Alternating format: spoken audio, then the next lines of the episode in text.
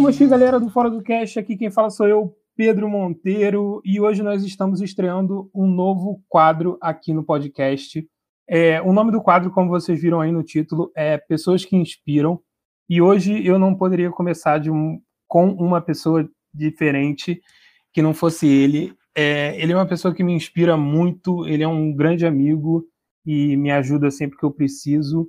Então eu queria apresentar é, Lucas Zomer para vocês e queria que ele falasse um pouquinho e se apresentasse para a galera. Lucas, se apresenta aí. Fala aí, galera. Primeiro de tudo, aí eu estou honrado aí de participar.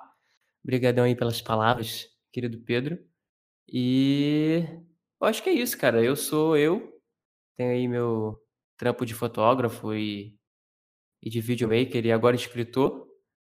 Mas, enfim, eu não sei o que falar sobre mim, cara. Realmente, acho que eu funciono melhor com você conduzindo aí com as perguntas e eu respondendo no, na medida do possível. É, eu acho que durante o, o, o, podcast a gente vai entendendo um pouco mais sobre, sobre quem você é, sobre o que você faz, e, e a ideia é essa mesmo.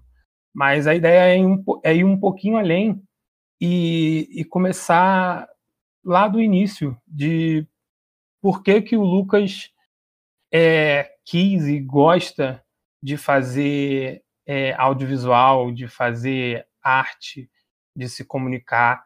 Da onde você acha que surgiu isso? Da onde começou essa ideia? É, cara, assim, eu acho que eu nunca escolhi, sabe, assim, ativamente trabalhar com o que eu trabalho, assim, é, nunca passou pela minha cabeça de tipo, ah, um dia eu vou fazer filme. Eu acho que isso muito se deve também ao lugar de onde a gente vem, né, cara? Tipo, o Brasil não é uma meca de cinema, enfim, de contar histórias, assim. A gente tem poucos profissionais que realmente exercem isso internacionalmente e são referências mundiais. É, então, assim, fotografia, cinema, todo esse trâmite nunca foi uma parada concreta assim na minha cabeça. Acho que eu fui sendo levado. Eu acho que assim, quando eu era criança, eu tirava muita foto com, as, com aquelas é, câmeras disposable, sabe? Que meu avô tinha, assim, de, de filme mesmo. Eu tirava umas fotos, queria brincar com isso. É, meus pais sempre incentivaram muito isso. Mas talvez o ponto, assim, base fosse é, a minha brincadeira com boneco, cara. Tipo, eu sempre fui muito vidrado, assim, tipo, em anime, em filme na época, né? Acho que o, os filmes, eles vão evoluindo de acordo com o que a gente vai evoluindo também, como, como ser humano, como profissional. Mas, assim, eu via os filmes quando eu era criança, via, sei lá, um filme do Power Rangers do Ivan Uzi, sabe? Aquele filme zoado, zoado, zoado. E eu amava aquele filme. Meu pai, tipo, sempre teve a condição financeira ali de comprar os bonequinhos para mim e me fazer estimular essa criatividade. E aí eu começava a contar as minhas histórias com os bonecos. Eu lembro da minha mãe falando para mim, assim, que, é, que eu era muito diferente brincando de boneco, porque ela via as outras crianças pegando e arrancando o braço do boneco e fazendo aquele negócio assim super, sabe, o boneco voando assim, sabe, brincando com o boneco assim no ar e tal. Eu era aquele cara que tipo era super metódico e escolhia o boneco pelo dedo dele, a posição do dedo, e aí botava os bonequinhos no chão para brincar e posicionava eles como se eu estivesse realmente é, arquitetando uma cena de filme assim. E olhando para trás, isso é muito claro na minha cabeça, sabe? Assim, como eu sempre quis contar algum tipo de história na época eu não compartilhava com o mundo, porque, né, minha idade não permitia e também a gente não tinha tecnologia suficiente para isso. Mas de acordo com que as coisas foram passando, a minha necessidade de contar essas histórias foi evoluindo para uma coisa mais humana e tal, e sempre trabalhando na medida do possível. Então, eu acho que assim, no, no quesito profissional foi muito a partir daí, sabe? É, sei lá, o primeiro filme que eu vi no cinema foi o Star Wars Ameaça Fantasma. Eu vibrei naquele filme de uma maneira inacreditável. Hoje, de novo, a gente olha para trás e fala, putz, que filme bosta. Mas, assim, na época, para mim, foi super mágico. Foi uma parada muito diferente de tudo que eu tinha visto. E me fez ficar fascinado por todo esse, esse ambiente de fantasia mesmo, sabe? Assim, tem gente que fala que cinema é mentira. É, eu concordo, mas eu acho que cinema é verdade, sabe? É, a gente assimila aquela fantasia, aquela coisa que vem de uma outra pessoa, a visão de uma outra pessoa, para nossa realidade e transforma aquilo numa, numa verdade para a gente, sabe? Então, eu acho que começou daí, assim, desde que eu era bem, bem pequenininho e inconsciente do que eu estava fazendo. Já é uma, já é uma paixão antiga e, e a gente, como amigo, a gente conversa bastante e eu já sei de, de várias histórias suas E, e eu sei que você sempre cita o seu avô. É, eu queria saber o que, que é o seu avô na sua vida, o que, que ele representou para você e como foi é, todo esse contato que você teve com ele. Cara, o, o meu avô, assim, eu, eu, falo abertamente isso, que ele é a pessoa mais importante da minha vida é, como formação de caráter, assim, eu acho que meu avô foi meu primeiro sensei, assim, e aí meu pai substitui ele depois que ele que ele falece quando tinha 12, 13 anos. É, então, eu acho que assim, ele foi o principal fator para estimular minha criatividade, assim, ele era aquele cara que estava sempre comigo, ele ia para me levava para a escola de manhã, me buscava da escola de tarde, eu ia para casa dele à tarde, aí tipo ele me ensinava a montar tipo castelo de fita cassete, sabe? É, esculpia, tipo, espadinha para mim, esculpia bonequinho, fazia um monte de coisa, assim, ele era realmente, tipo, super atencioso. E ele sempre falou pro meu pai, assim, eu fui descobrir isso, na verdade, ano passado, assim, quando eu tava passando por um momento bem, bem mal, assim, da minha vida, assim, de depressão e tal. Eu troquei uma ideia com meu pai, assim, durante horas. Meu pai falava isso pra mim, falou, cara, é, eu sempre deixei você muito solto, estimulei você e a sua criatividade, assim, tipo, deixei você é, sonhar, porque, tipo, meu pai falava para mim, né, meu pai falando para mim o que o pai dele falava para ele, que você era diferente, você era especial, ele viu uma coisa assim, assim, você que não era tão tão normal nas outras pessoas com que ele convivia e tal, uma sensibilidade, alguma coisa assim. Eu realmente é, é pretencioso, né, falar isso assim, tipo, ficar contando, ah, você é especial e tal. Eu não acho que eu sou especial, eu acho que eu sou normal, assim como qualquer outra pessoa é, é dentro das suas peculiaridades, né? Acho que todo mundo tem alguma coisa especial em si. Talvez essa conexão com meu avô é, fosse mais forte porque ele tinha a mesma sensibilidade que eu. E eu acho que todo mundo precisa disso, sabe? Precisa de alguém que fale para você ou que fale para as pessoas próximas a você que podem dar a você algum tipo de estímulo que você é especial. Porque a gente fica muito preso nessa coisa de que os gênios são inalcançáveis e tal, mas acho que todo mundo tem um pouco de sensibilidade e genialidade em si.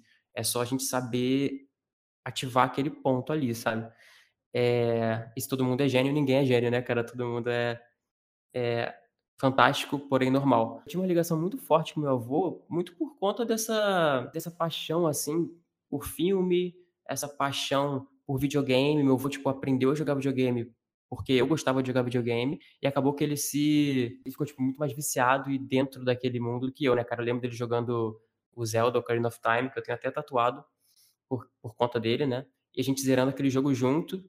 E aquilo foi muito emblemático para mim, sabe? É, ele, assim, cara, é, é, bizarro, assim, tipo, eu nunca zerei a quantidade de jogos que ele zerou, assim. Ele zerou Final Fantasy VII, Final Fantasy VIII, Final Fantasy blá blá blá, zerou Zelda, zerou Resident Evil, zerou uma porrada de jogo.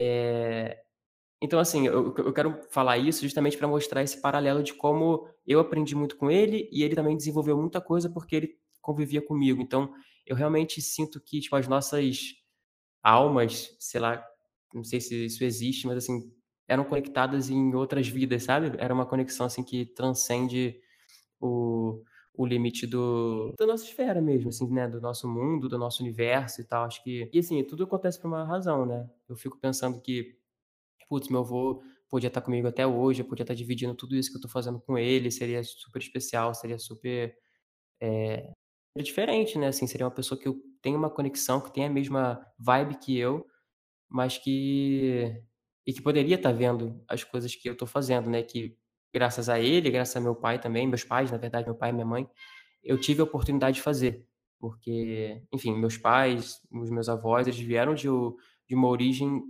mais trabalhadora, assim, sabe? Que não necessariamente tinham tempo, tinham grana, tinham oportunidade para seguir o caminho que eles queriam seguir. Eles seguiam o caminho que eles tinham que seguir. Eu falo, putz, eu acho que tudo acontece por uma, por uma razão mesmo, sabe? Talvez ele ter ido naquele momento ali é, foi importante para mim de alguma maneira que eu ainda não entendi. E eu acho que é legal porque, é, de alguma forma, isso te deu, te deu forças e, e ele passou por aqui para te ensinar alguma coisa, né? E a gente vai compreendendo as coisas ao longo do tempo. É, na sua fala, a gente percebe, e quem te conhece sabe, que você é uma pessoa muito sensível. Você é, consegue captar as coisas de uma forma muito única e, e diferente, assim. É, você acha que essa sensibilidade é, de alguma forma. Eu acho que é algo é, sensacional que você tem, assim. Mas em alguns momentos ela pode machucar. É, como é que você lida com essa questão da, da sua sensibilidade? Eu acho que, assim, é, todo mundo que é sensível tem uma pretensão para sentir muito mais o que é bom e muito mais o que é ruim. Eu não acho que seja, tipo, eu não acho que seja assim uma, uma força negativa, sabe? Eu acho que os momentos positivos eles passam os momentos negativos. A alegria que eu tenho de compartilhar alguma coisa que eu quero, ela é muito maior do que a tristeza que eu sofro caso essa coisa não seja bem aceita, vamos supor assim. Ou então a alegria que eu compartilho com os meus amigos quando eu saio com eles e quando eu dou uma risada e tal, ela é muito mais forte do que quando eu tomo uma, uma machucada, assim. Eu costumo dizer que a gente tende, como seres humanos, a colocar duas medidas na mesma balança, assim, sabe? Tipo, é, várias coisas positivas pesam a mesma coisa que uma coisa negativa, porque a dor costuma ser muito maior do que a alegria, né? Tipo, porque a gente sempre busca alegria. A dor é uma coisa que vem assim meio que por trás, que te dá uma banda, que te decepciona. Então, é muito fácil a gente cair nesse nesse segmento assim de achar que as coisas ruins vão afetar mais a gente do que as positivas eu meio que, cara, coloquei isso na minha cabeça, sabe? Assim, ah, para cada coisa ruim que existe, existem, sei lá, 30 coisas legais, 30 coisas positivas. Então eu sempre tento olhar o mundo por essa esfera. O ano passado eu passei por esse período de depressão, assim, fiquei muito mal e tal. É, foi um aglomerado de coisas da minha vida que aconteceram no, na mesma época, assim, que acabaram dando esse gatilho de uma pretensão que eu já tinha, justamente por ser sensível. E quando eu passei por isso, eu acho que a gente, quando a gente passa pela depressão, a gente carrega ela pelo resto da vida, a gente só consegue controlar aquilo. É, eu acabei entendendo que não era muito, não era muito por aí, assim, sabe? Essa, não era exatamente, assim, que que o mundo não acaba quando as coisas ruins acontecem, sabe? Tipo, ele simplesmente abre uma portinha para você olhar as coisas boas do dia a dia e aí você começa a prestar muito mais atenção nessas pequenas coisas que formam a gente no cotidiano. É, quando eu comecei a olhar por essa perspectiva, cara, toda essa minha sensibilidade ela se voltou pro lado positivo, sabe? Então, eu acho que o mundo inteiro, assim, é uma questão de perspectiva, como a gente enxerga ele. Então, se a gente ativa a nossa sensibilidade para o positivo, a gente vai sentir muito mais o positivo. Se a gente deixa o negativo ativar, que é, que é uma, uma propensão nossa a fazer, a gente acaba sentindo muito mais negativo. É, não, eu acho, achei sensacional isso que você falou. E, e eu acho legal que você co consegue visualizar a, as questões no dia a dia, uma coisa que muita gente às vezes tem dificuldade é, de fazer. É, você acha que você acabou ficando calejado para fazer isso? É, foi algo que você exercitou de alguma forma? E se você acha que sim, como? Ou você acha que isso é uma coisa natural sua, de conseguir perceber as nuances do, do de um dia que pode ser comum para muita, muitas pessoas, mas você consegue tirar é, algo extremamente criativo e, e, novo de um dia comum? Eu acho que tudo de criativo e novo tá ali, sabe? A gente só tem que ir da nossa maneira. É o que eu falo, tipo assim, eu eu sou muito sensível a algumas coisas de acordo com o meu olhar, assim. Sensível que eu digo é não a sensibilidade como um todo, mas assim de tentar transportar essa sensibilidade para as lentes, né, assim, né, para como eu exerço essa essa função de compartilhamento de, de sensibilidade. Então, assim, tem gente, cara, que vai enxergar o dia a dia de uma maneira muito mais visceral, tem gente que vai enxergar o dia a dia de uma maneira muito mais alegre, é, outros de uma maneira muito mais fúnebre, mas tudo isso tá certo, assim, sabe? Então, é, é diferente, sabe? Eu acho que, assim, todo mundo tá enxergando o que eu enxergo, só que as pessoas vão passar aquilo de uma outra maneira, sabe? Então, é isso que a gente fala do olhar do diretor, né? Que, assim, às vezes, um diretor, ele pega um roteiro, e aí um outro diretor pega esse mesmo roteiro. Cada um desses diretores vai trazer uma coisa diferente para esse roteiro. Então, imagina um filme do Steven Spielberg e um filme do David Fincher, sabe? Com o mesmo roteiro são duas perspectivas diferentes. O Spielberg vai ser muito mais, muito mais fantástico e muito mais inspirador, e o Fincher vai ser bem mais cínico e mais irônico com aquilo. Então, eu acho que tudo na nossa vida depende de como a nossa sensibilidade, de acordo com a nossa visão, é transportada, sabe? Então, sei lá, eu posso enxergar um telhado de um jeito, você pode enxergar um telhado de outro jeito e é bonito de qualquer maneira, sabe? Então, o que eu falo assim muito para as pessoas para encorajar elas a tipo compartilhar alguma coisa é simplesmente compartilhar mesmo, sabe? É tipo não tentar emular ou tentar olhar uma outra pessoa e como aquela pessoa está fazendo.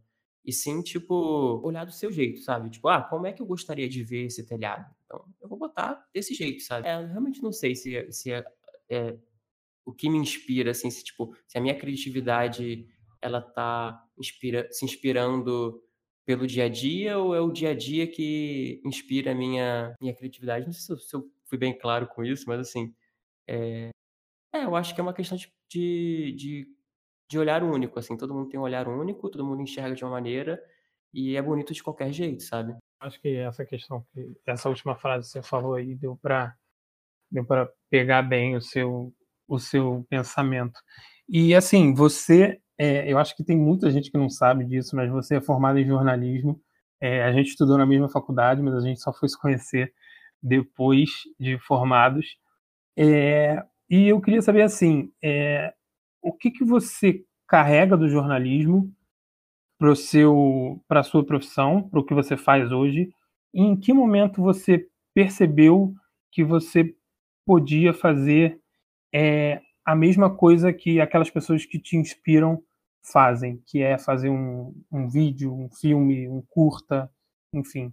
Em que momento você percebeu que você tinha esse dom, essa capacidade? Cara, foi o que eu falei, assim, desde criança, assim, eu fui, eu tava treinando isso sem saber, sabe? Eu realmente acredito no dom, assim, eu acho que pessoas chegam pro planeta e elas executam coisas que elas têm uma predisposição a fazer. Então, sei lá, a gente vê aí, fazer um paralelo com o futebol, é, a gente vê o Messi e o Cristiano Ronaldo, eles são igualmente incríveis. O Messi, ele é um pouco mais é, driblador e um pouco mais é, acho que genial, assim, né? Dentro do, do contexto de tirar um, alguma coisa da cartola e fazer uma coisa diferente. E o Cristiano Ronaldo, ele é mais matador e é um cara é, fisicamente mais, mais postado, assim, né? Tipo, enfim, tem uma excelente bola alta, se posiciona muito bem. A genialidade dos dois é muito diferente, mas a genialidade tá ali, de alguma maneira. É, quando eu comecei a cursar jornalismo e publicidade, né? Porque na nossa faculdade ela começava com comunicação social, que era uma mistura de jornalismo com publicidade, depois do meio para o final a gente começava a segmentar isso melhor, e uma galera ia para publicidade, marketing, outra galera ia para jornalismo e tal. É, eu acho que o jornalismo, assim, é, ele me ajudou a trabalhar na verdade, sabe? É, essa parada da ética jornalística, da gente sempre trabalhar com fatos, a gente sempre contar é, com a nossa, com a, é, de uma maneira isenta aquilo que está acontecendo. E se a gente for fazer uma crônica ou alguma coisa, uma coluna, alguma coisa mais pessoal, a gente trabalhar com a verdade para fomentar a nossa opinião e para fomentar a nossa, nossa visão sobre alguma coisa. Então, isso é muito importante para mim. O que eu comecei a ver na faculdade era que o jornalismo ele era muito fechado dentro de uma caixa, de um formato que não era muito o que eu gostava de fazer, sabe? Eu comecei a perceber, assim, durante períodos específicos da minha vida que eu não funcionava com formatos. Eu não, eu não gosto de tipo, ah, olha só, Lucas, você tem que trabalhar desse jeito aqui. Então começa aqui, o meio é aqui e o fim é aqui. E essa é a estrutura que você vai ter que trabalhar pelo resto da sua vida. Isso meio que me faz ficar preso, assim, sabe? Como é que eu posso encarar a vida do meu jeito se estão me falando para ver de uma maneira que não é a minha, né? Isso é muito é, importantes na minha vida de, de buscar pela liberdade, assim, sabe? De, eu acho que o exercício de criatividade ele vem diretamente relacionado à sua liberdade, como você enxerga a sua liberdade, sabe? Tipo, é, é, é muito, é uma linha muito tênue, né, entre o controle e a anarquia, mas essa linha tênue é o que faz as pessoas é, que prezam pela criatividade poderem trabalhar com ela da melhor maneira possível. Sem disciplina também você não consegue ser criativo, entendeu? Então, assim, se você fosse forçar a produzir alguma coisa ou a fazer alguma coisa só quando te convém, eu acho que você acaba não treinando aquilo e não evoluindo de alguma maneira. Então, eu lembro, cara, especificamente de um dia, assim, que eu vi um vídeo, acho que foi um vídeo do Jovem Nerd, assim, falando sobre cultura pop, assim, tipo, eu não lembro exatamente qual foi o top 10 que eles fizeram, eu já acompanhava o podcast do Jovem Nerd do Rapadura há muito tempo, porque eu sempre gostei muito de cinema. Mas assim, eu nunca, tipo, falei, ah, eu vou, vou criar, sabe? Aí eu lembro de ver esse vídeo do Jovem Nerd, um formato que eles fizeram de top 10, com os efeitos e tal, e tipo, como eles conseguiam se aprofundar nos filmes, né, e falar sobre os filmes de uma maneira meio descontraída e rindo, se divertindo. E eu tinha um amigo meu, que é o Iago, que também gostava dessa parada, ele via muito Omelete, então ele trazia uma parada um pouco mais séria, assim, tinha uma pitadinha diferente um do outro. E a gente falou assim, cara, tipo, vamos fazer isso? A gente, nós dois, a gente tá meio insatisfeito, assim, com, com a faculdade, né? Você tá aí nessa parada de querer criar uma coisa por fora, fazer uma brincadeira ali por fora. É, eu tô totalmente desgostoso com essa caixinha aqui que estão me colocando, então queria também fazer alguma coisa assim diferente. Ah, vamos criar ali um canal? Aí, enfim, a gente criou um canal em dupla, né? Depois acabou virando um quarteto ali de, de membros. E isso foi, cara, esse canal, assim, ele, hoje eu sinto nossa, cara, eu sinto tanta falta. Eu lembro de, de uma frase do Antes do Pôr do Sol, que é um filme do Linklater. É, inclusive, recomendo todo mundo a ver esse filme, que é um dos filmes, a trilogia como um todo, né? É, eu lembro do Ethan Hawke falando uma coisa assim, que ele fala, ah, putz, a gente, quando era mais novo, eu tinha uma banda com os amigos, e a gente era muito bom, assim, sabe? A gente se divertia muito, era, tipo, a parte mais legal do meu dia. E, eventualmente, a gente começou a ficar muito preso nessa de querer encontrar uma gravadora, fazer uma, uma demo e tal, e criar um som que as pessoas queriam ouvir, a gente acabou brigando e perdendo aquela oportunidade mesmo, assim, né, de se divertir com a banda. E hoje eu olho para aquilo e eu vejo que, assim, se eu tivesse continuado com aquela banda durante mais anos, a gente tivesse maturado, a gente podia ter feito sucesso, podia estar junto até hoje.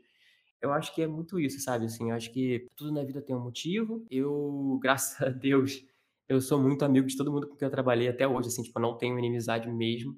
Então, isso é muito bom para mim, sabe, assim, de, tipo, continuar com a amizade por fora da parte de trabalho mesmo. E, mas assim, eu tenho essa sensação, sabe, tipo, putz, eu queria estar tá fazendo até hoje aquele aquele canal, porque era um canal que eu me divertia, sabe? Eu ria pra caramba, eu brincava muito, tipo, era uma coisa nossa, aquilo ali era uma terapia para mim, assim.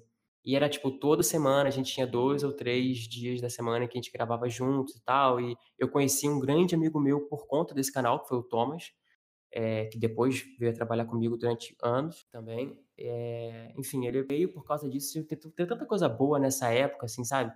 E isso me abriu, assim, uma, uma, a cabeça, assim, para poder criar coisas diferentes. Eu falei, putz, cara, esse canal, eu lembro, cara, que eu conheci a Luli por causa desse canal também, né? Que hoje é minha namorada, e o Gaspar também por causa desse canal. Eu lembro do Gaspar falando para mim assim, ele falou, cara, o que me cativa em vocês é que vocês são o canal mais anárquico que eu já vi na minha vida.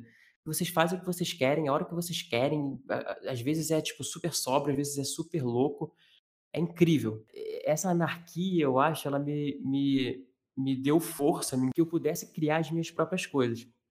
Então, assim, é, eu lembro, a gente ficou um ano com esse canal, assim, tipo, só nesse canal, e aí no começo do segundo ano, eu falei, putz, galera, eu vou continuar aqui com vocês, mas eu quero fazer uma coisa minha também, eu quero exercitar um outro lado, porque agora eu tenho coragem para fazer isso, sabe? Tipo, eu acho que a coragem ela vem um pouco também porque a gente já tinha um público, então eu não estaria tipo apostando no vazio, sabe? Assim, não teria, não estaria jogando uma coisa para que é, para ninguém ver, assim, sabe? Porque eu acho que todo mundo tem um pouco dessa vaidade de querer compartilhar alguma coisa para que outras pessoas respondam a sua ideia, enfim, ao seu projeto, ao seu trabalho, de alguma maneira. É, então eu falei, ah, pô, vou criar isso aqui também. E eu lembro de fazer, assim, três, quatro vídeos no formatinho mais básico, e eu fui arriscando, fui arriscando, fui arriscando. E chegou no ponto que, tipo assim, cara, o meu canal, hoje eu nem produzo mais para o canal, mas assim, a minha carreira hoje, né, tipo, os, os comerciais que eu dirigi, é, os próprios vídeos, né, o Por Trás das Lentes, que foi um projeto que até o, você, Pedro, pô, roteirizou comigo e tal, tipo, que foram projetos grandes, é, tudo isso veio por conta dessa faísca inicial, assim, de primeiro estar tá preso numa caixa, né, tá preso numa, num formato, e segundo ter a coragem de sair dessa caixa e dar um passo para o estímulo, assim. Eu acho que a gente nunca tem que ir para uma direção porque essa direção vai satisfazer a gente financeiramente e tal. Eu acho que a gente tem que se satisfazer, se satisfazer financeiramente para a gente poder seguir uma direção. Então, assim, é, se eu tiver que dar tudo na minha vida para continuar dirigindo e para continuar contando uma história, eu dou tudo na minha vida para fazer isso, sabe? É o ponto final para mim. Eu nunca vou fazer uma história para ganhar dinheiro, sabe? Então, isso nunca foi o meio para mim, sempre foi o fim. E, enfim, eu acho que é isso, cara. Acho que eu fui me encontrando porque eu fui me deixando ser livre aos poucos, sabe? Eu acho que a gente às vezes tem que partir de uma gaiola para a gente poder se deparar com, com o tamanho do céu, sacou? E eu acho que hoje em dia o seu conteúdo ele é muito, ele é muito sóbrio, assim, entre aspas, né? Porque como você falou, você começou numa anarquia e hoje você fala de, de sentimento, você fala de coração de uma forma é, muito, muito diferente e única, né? Que é sua. E, e eu acho muito legal. Eu queria partir para um lado que são as suas inspirações. É, eu sei que tem uma pessoa que você venera e sempre que você me manda alguma coisa dele é, ou você comenta algum filme dele comigo, eu já sei que não tem como discutir qualquer coisa com você que é em relação ao Spike Jonze.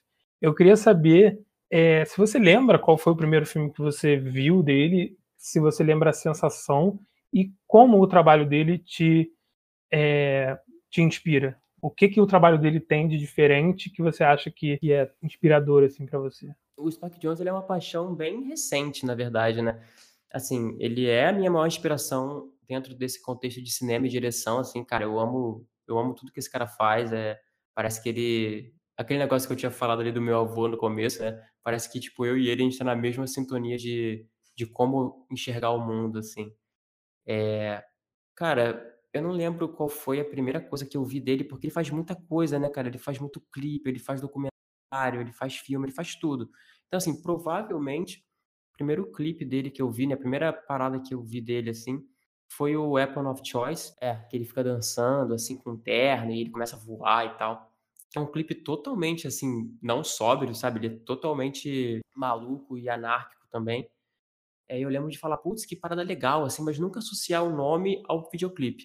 O primeiro filme que eu vi dele foi o Onde Vivem os Monstros. Foi em 2007, eu vi nessa época, assim. É, recomendação de um outro ídolo, assim, para mim, que é o Mal Saldanha, assim. Cara, esse cara é uma mente criativa, assim, que... Nossa, talvez seja o cara mais criativo e mais que pensa fora da caixa, assim, que eu já conheci na minha vida.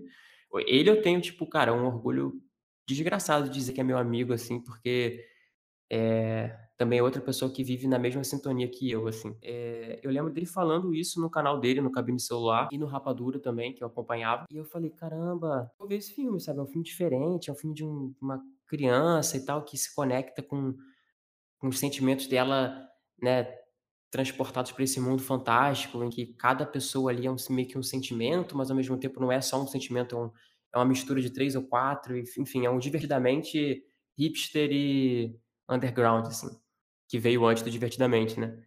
É, foi o primeiro filme que eu vi dele e fiquei apaixonado, assim, fiquei, caramba, cara, a sensibilidade desse cara, tanto fotograficamente, né, porque o Spike Jonze, ele não é só diretor, mas ele também é fotógrafo, então, assim, muito da identidade visual dos filmes dele vem dele, não só do diretor de fotografia, mas, assim, ele tem uma, uma pegada, assim, mais, assim, tipo, autoral em como ele fotografa aquilo, em como ele quer mostrar aquilo ali. Eu falei, caramba, que coisa linda, assim, sabe? É incrível. E aí, enfim, passaram-se anos e anos e anos, e ele lançou o, e ele lançou o Her, é, em que eu fiquei relutante demais para ver, porque eu falei assim, cara, eu não vou ver esse filme, é um filme de um cara falando com uma inteligência artificial, tipo, eu não, sei lá, talvez eu não tenha me apaixonado nesse nível, assim, de... Enfim, era uma coisa diferente, assim, para mim. Acho que uma coisa bem característica da carreira do Spike Jonze é que ele é muito diferente, ele pensa de um jeito que nem sempre é fácil de assimilar.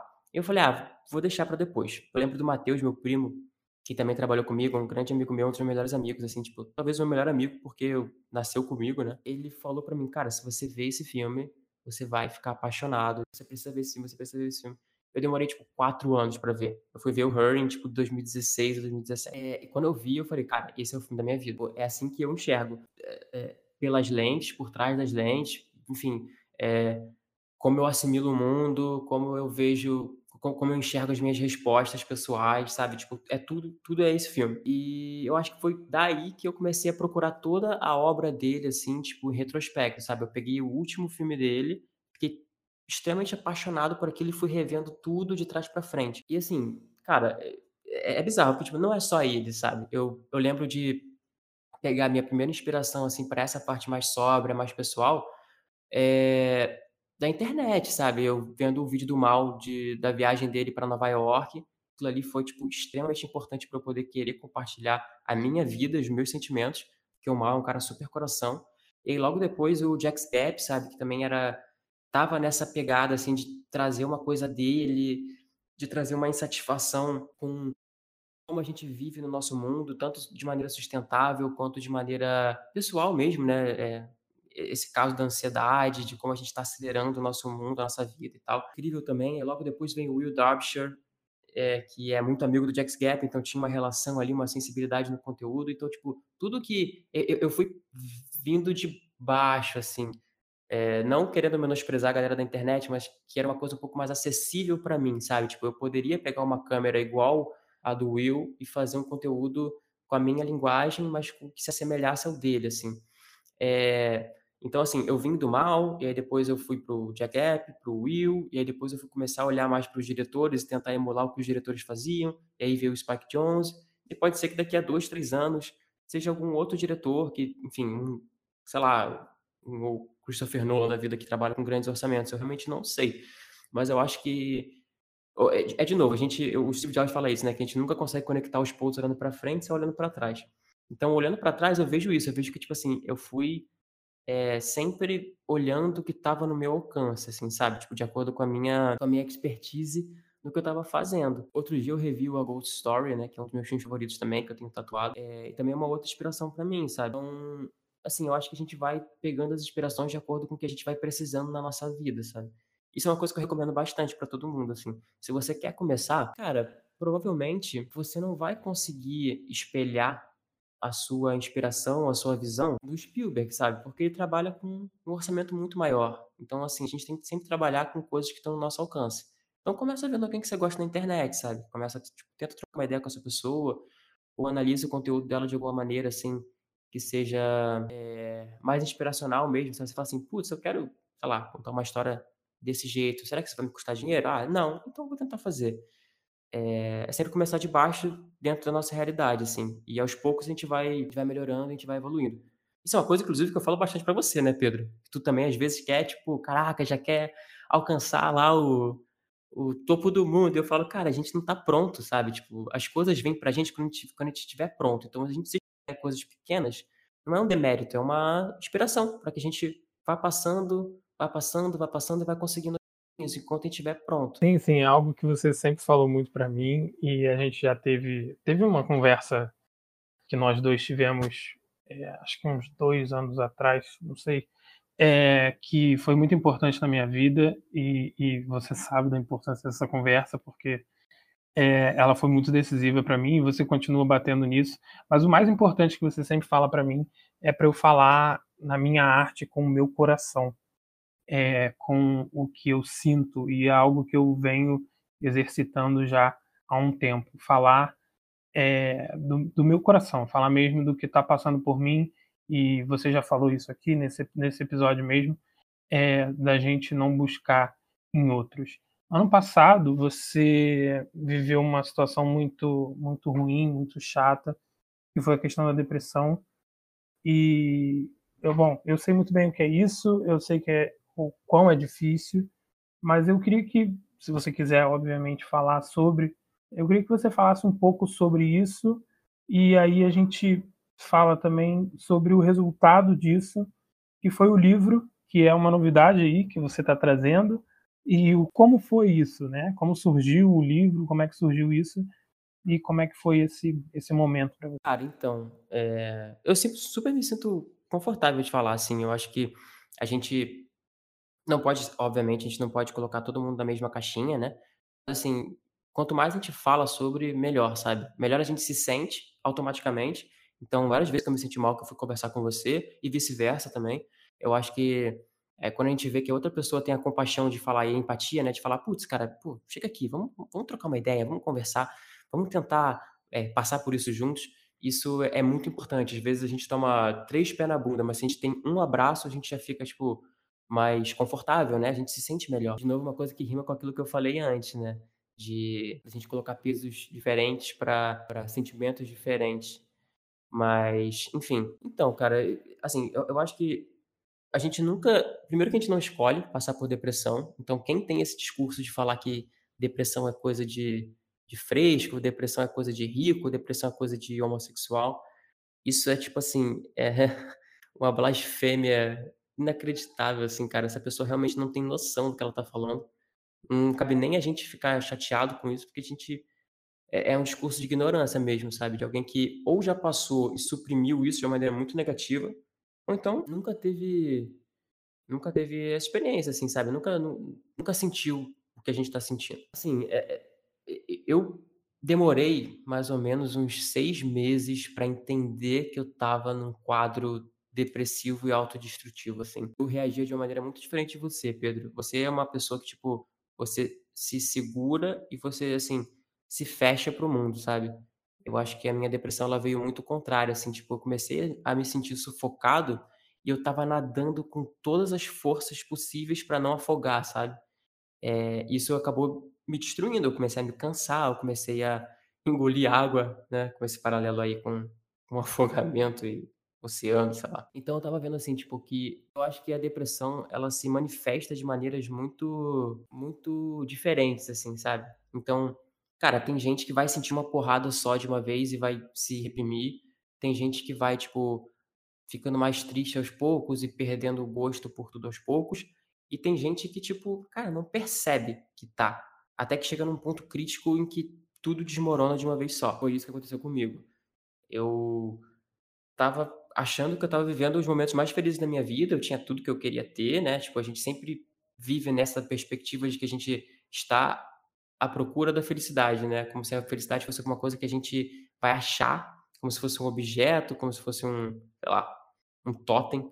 E na verdade a gente a gente está feliz, né? A gente não é feliz. A gente tem momentos de felicidade. Enfim, eu tava com tudo que eu queria, cara. Eu tava com uma empresa que estava indo bem, é uma produtora de uma coisa que era produtora, uma coisa que eu queria fazer, contar histórias, filmes e tal. É, trabalhando com amigos meus, que eram muito meus amigos, que, de novo, cara, é, essa galera, que já era a galera que veio daquele primeiro canal, eles são muito amigos meus, então, tipo, a gente tinha um ambiente ali de, de anarquia, de felicidade. É, eu tinha uma namorada que eu amo e que, que eu amava, né? Enfim, eu amo até hoje, mas não querendo dar spoiler, é, que eu amava. E tava tudo certo, sabe? Falei, putz, cara, tá tudo certo. Eu tava me cobrando muito para que tudo aquilo desse o, me o, melhor possível, sabe? Tipo, desse muito certo, que nenhuma amizade ali fosse quebrada por conta do, de termos profissionais, que é, eu não decepcionasse a minha namorada de jeito nenhum. Que acabou que, tipo, cara, eu entrei num colapso de burnout, de ansiedade muito louco. Porque a gente não tem que se forçar a ser perfeito o tempo inteiro, sabe? É, chegou num ponto, assim, cara, que eu fui descendo de uma maneira tão íngreme assim, que tipo, eu lembro de eu começar a apresentar esses sintomas de depressão em abril, maio de 2018, e isso tudo só foi, tipo, isso tudo só me empurrar para debaixo do, da ladeira em dezembro janeiro. Então, cara, em dezembro janeiro eu tava numa síndrome assim de querer viver tudo, porque eu achava que eu ia morrer aos 26, 27, tá ligado? Então eu falava assim, não, cara, eu tenho que aproveitar tudo, sabe, tipo, ao extremo e tal. Pô, eu tava bebendo pra caramba, fazendo um monte de merda e tal. É... E aí, de novo, conectando os pontos de trás para frente, eu vi que, tipo assim, cara, aquele momento ali, tipo, era o momento que eu tava tentando me anestesiar de tudo para não sentir o que eu devia sentir. A partir do momento que eu falei, não, eu preciso, tipo, sentir isso, eu preciso passar por isso, eu preciso é, lidar com isso de alguma maneira, senão eu vou morrer, eu vou, vou matar, né? Ou, ou me matar porque eu quero me matar, ou me matar porque o meu corpo não vai aguentar as coisas que eu tô fazendo. É, e eu me permiti, assim, eu fiquei seis meses, tava ali, cara, tipo, à mercê do mundo, sabe? A gente acha que a gente tem controle de tudo, a gente não tem controle de nada. A única coisa que a gente tem controle é de como a gente enxerga as coisas. É, e talvez isso tenha me salvado. De, depois que eu comecei a entender isso, eu falei assim, putz, cara, primeira, primeira consulta que eu fiz com uma, com uma psicóloga, né, é, primeira sessão de terapia que eu fiz foi já, tipo, já tava muito mal, já foi, tipo, no meio do ano passado, sabe? Assim, meio não, vai, começo pro meio do ano passado, vai, abril, sei lá, é, há um ano atrás. E eu lembro de olhar aquilo, acho que foi até depois, cara, acho que foi em junho, sei lá. eu lembro de falar para ela isso tudo e ela falava para mim assim: "Cara, você tá pensando três passos à frente do que você tem que pensar. Você tá querendo ir morar em Los Angeles e ser um diretor bem-sucedido e achando que isso nunca vai acontecer. Você tá esquecendo de fazer, tipo, o seu videozinho pra internet amanhã. Então como é que você vai chegar lá se você não quer nem passar pela por essa etapa, que é a etapa que você tem que lidar agora, sabe. Isso foi me acalmando muito, sabe, falando assim: "Não, tipo, a vida é feita disso, ela ela é feita de small steps, sabe, de pequenos passos que vão ajudando a gente a se formar". Eh, assim, não não adianta, cara, não adianta a gente querer passar, eh, pular esses passos, a gente vai acabar tomando uma rasteira lá na frente, sabe. Não adianta a gente também achar que, tipo, a vida é só o que tá na nossa frente, sabe, que tá há anos na nossa frente, que é só um objetivo.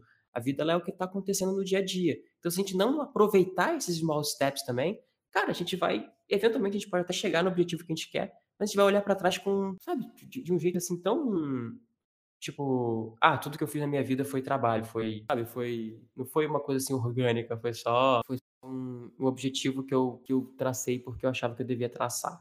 Então perde um pouco do propósito. Eh, quando eu fiz o livro, eu comecei a escrever o livro, era mais uma forma de jogar pra fora tudo que eu estava sentindo. Então eu fui fazendo um guia, mais ou menos, de como eu experienciei a depressão e não de como você deve passar por ela. Isso é uma coisa que eu não gosto muito em alguns autores de autoajuda, assim, e eu não realmente não considero meu livro como autoajuda, eu acho que ele ele se encaixa num contexto de autoajuda, porque a gente fala sobre depressão e sobre como como reagir àquilo, mas não necessariamente eu tô, tipo, dando instruções pra alguém passar pela depressão, eu tô só contando a minha história, eh, e como eu experienciei ela. Então, assim, foi mais uma questão de catarse, né. Eu lembro de falar isso com um amigo meu, 3D, que a gente estava falando conversando sobre o livro e tal, e ele falou assim: "Cara, tipo, o que eu gostei do seu livro é que ele é uma catarse total. Ele não tem, tipo, um lero-lero no meio, ele não tem um alguma coisa ali pra te aliviar, ele é só uma expressão de sentimentos muito forte, assim. É claro que é sensível, é leve, às vezes é uma brincadeira ou outra, mas, assim, é uma coisa muito sincera que estava saindo de você". Eh, e realmente é isso, cara, tipo, eu eu eu não lembro nem de como eu escrevi o livro, eu acho que eu escrevi o livro em um mês, assim, tipo, o material do livro em si. Eh, porque é só o que estava saindo da minha cabeça, assim, sabe, do meu coração. Eu estava só expurgando aquilo dentro de mim. Então, enfim, eu lembro do Shia falando isso no Honey Boy, que é um filme que ele lançou esse ano agora, ano passado, né. Fala assim: "Cara, tem muito diretor e escritor que fala assim: 'Ah, esse aqui é o meu dream job', sabe, 'Esse aqui é o meu é o meu eh, meu filho favorito', sabe, tipo, é é é o projetinho que eu quero botar no mundo, porque eu tenho muito carinho por ele". Mas no meu caso, né, parafraseando o Shia LaBeouf, eh, no meu caso era mais uma coisa que eu tinha que tirar de mim, porque aquilo estava me matando por dentro. Então, o livro de alguma maneira é um expurgo, faz com que as outras pessoas sintam que elas também podem expurgar esse sentimento delas, sabe. Cara, a depressão é uma parada muito, muito, muito tensa, sabe. Ela é realmente um uma dor, assim, invisível, ela não é como se sei lá, uma dor de cabeça, ela não é uma eh, um braço quebrado, sabe, ela é uma coisa, assim, ela é uma coisa muito psicológica mesmo, sabe, assim, ela é uma ela ela é uma doença invisível. Então, é difícil a gente diagnosticar, da gente entender e da gente da gente passar por ela, porque ela também é muito sutil. Então, ela vai te afetar de uma maneira que não me afeta, ela ela acaba sendo uma ela é um suplemento pra sua personalidade, entendeu.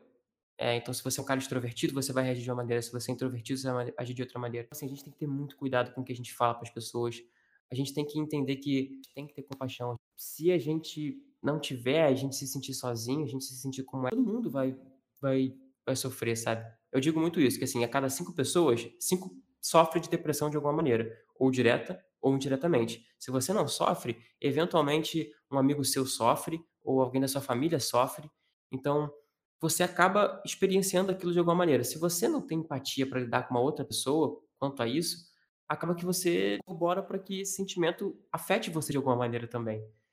Eh, ah, eu acho que o livro ele fala um pouco disso, sabe. Eu acho eu acho sensacional, assim, eu eu gosto de de usar, eh, e eu acho que o que você falou é, tipo, a essa fase da negação é é a pior fase, porque a gente meio que não consegue ver a doença e a gente tenta entender na nossa mente. E eu gosto sempre de falar que a depressão é como se fosse uma um cubo, va eh, vazio, oco. E aí você Você vê o cubo por fora, você acha que ele pode ser maciço, ele pode ter alguma coisa dentro.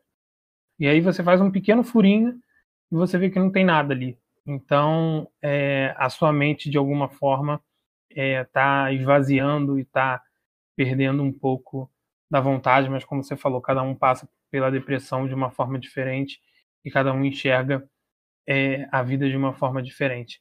Mas é, eu queria já indo encaminhando para o final, e eu sempre peço aqui dicas é, para o pessoal de filme, é, de livro, obviamente que você tem um livro para indicar. E se você tem, sério, eu sei que você não vê, mas se você tem alguma coisa aí para indicar para galera. Sei lá, a filmografia do Spike Jones, com certeza. É... Assim, eu acho que assim, até série, cara, eu acho que eu indicaria algumas, assim. Uma... Eu vou, vou fazer o seguinte, eu vou indicar três filmes, três séries. Um livro, né, Mané? Porra. É, dois livros. Dois livros. E. Música também? Vou indicar música também. É... Vamos lá, então. Ó, três filmes, tá? Primeiro filme, obviamente, Her, eu falei aqui na edição, tipo, cara, é o filme da minha vida, é o filme que eu mais amo, assim, realmente é uma, é como eu enxergo o mundo, assim, de falar sobre, é, sobre passado e futuro, sabe, de esperança para o futuro, de perdoar você do passado, acho que muito da depressão também vem disso, sabe, de você saber se perdoar, porque grande parte das vezes a gente coloca a culpa em alguém, mas na verdade, cara, grande parcela da culpa é nossa. Então, se a gente não tem essa postura de se entender e de se perdoar e de se amar, a gente nunca vai poder amar outra pessoa. Então, Her fala muito sobre isso, sabe? Sobre como a gente fica fechado na nossa casca ali e, putz, a gente não consegue se abrir para outras experiências, para outras pessoas, pelo simples fato da gente não ter é, inteligência emocional para poder lidar com os nossos próprios problemas. Outro filme, o A Ghost Story, que eu também falei aqui, é um filme, eu acho que, ah, cara, esse filme, assim, ele é meio ele é meio atemporal, de alguma maneira, é, não só por, por se tratar de tempo, né? Porque, enfim, é uma viagem ali muito louca por, pela humanidade, assim, né? Humanidade interna e externa, né? Não só, tipo, você como ser humano, mas o, o mundo, o planeta, ideias, sei lá, meio nihilistas de tudo.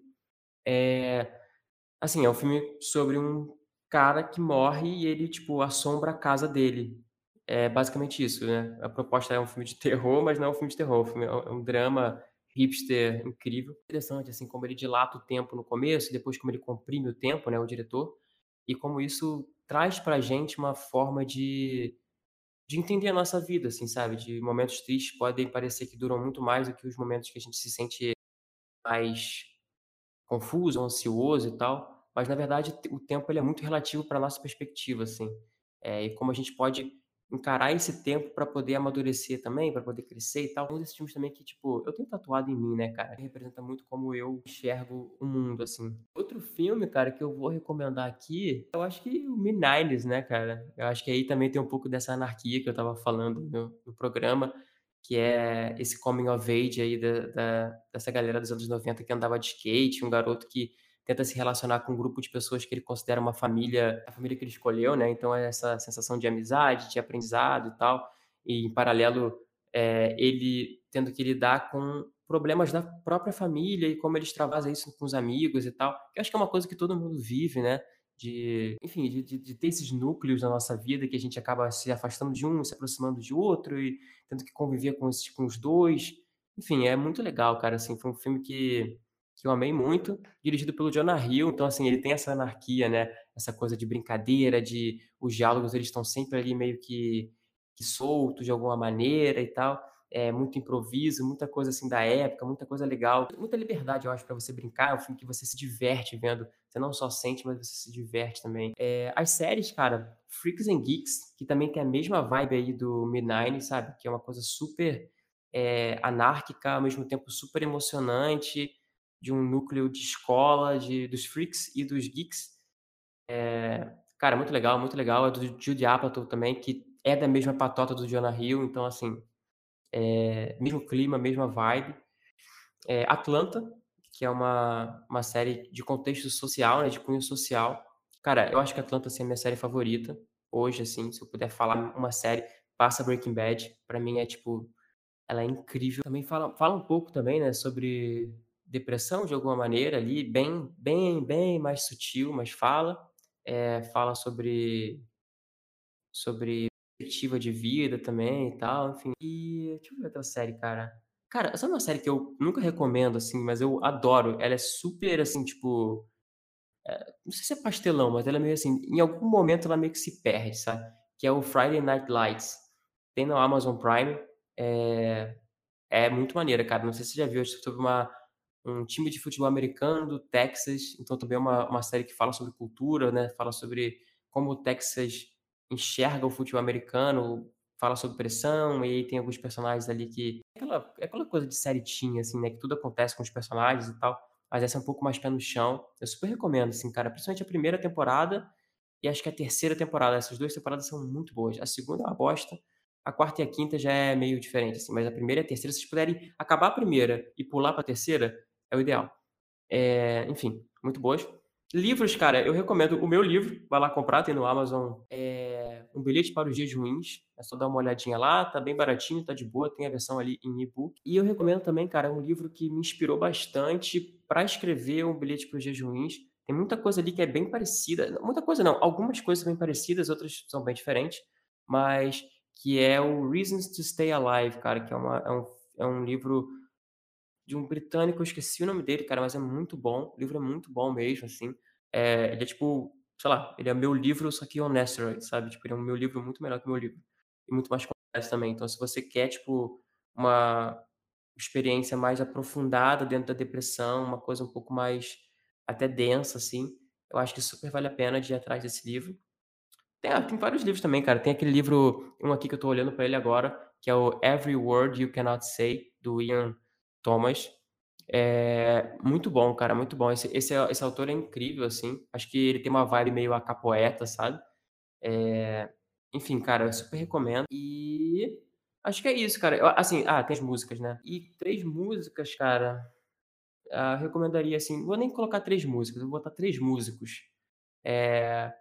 Frank Ocean, que tem essa questão aí do da nostalgia e da sensibilidade, né? Ele é um cara muito assim que ele tipo remetem a alguma sensação que você viveu na sua vida, tem essa conexão direta com um sentimento mais abstrato seu, nostálgico. Eu quando ouço Frank Ocean, eu vejo cores. Isso é muito louco, né? Cara, Kanye West, com certeza, com certeza, porque esse cara para mim é um gênio, assim, eu tô vendo toda a discografia dele, eu acho ele espetacular, talvez um dos melhores artistas que eu já ouvi na minha vida. Eu acho que ele é o John Lennon da nossa geração, assim, ele é tão controverso quanto o John Lennon era, e tão genial quanto.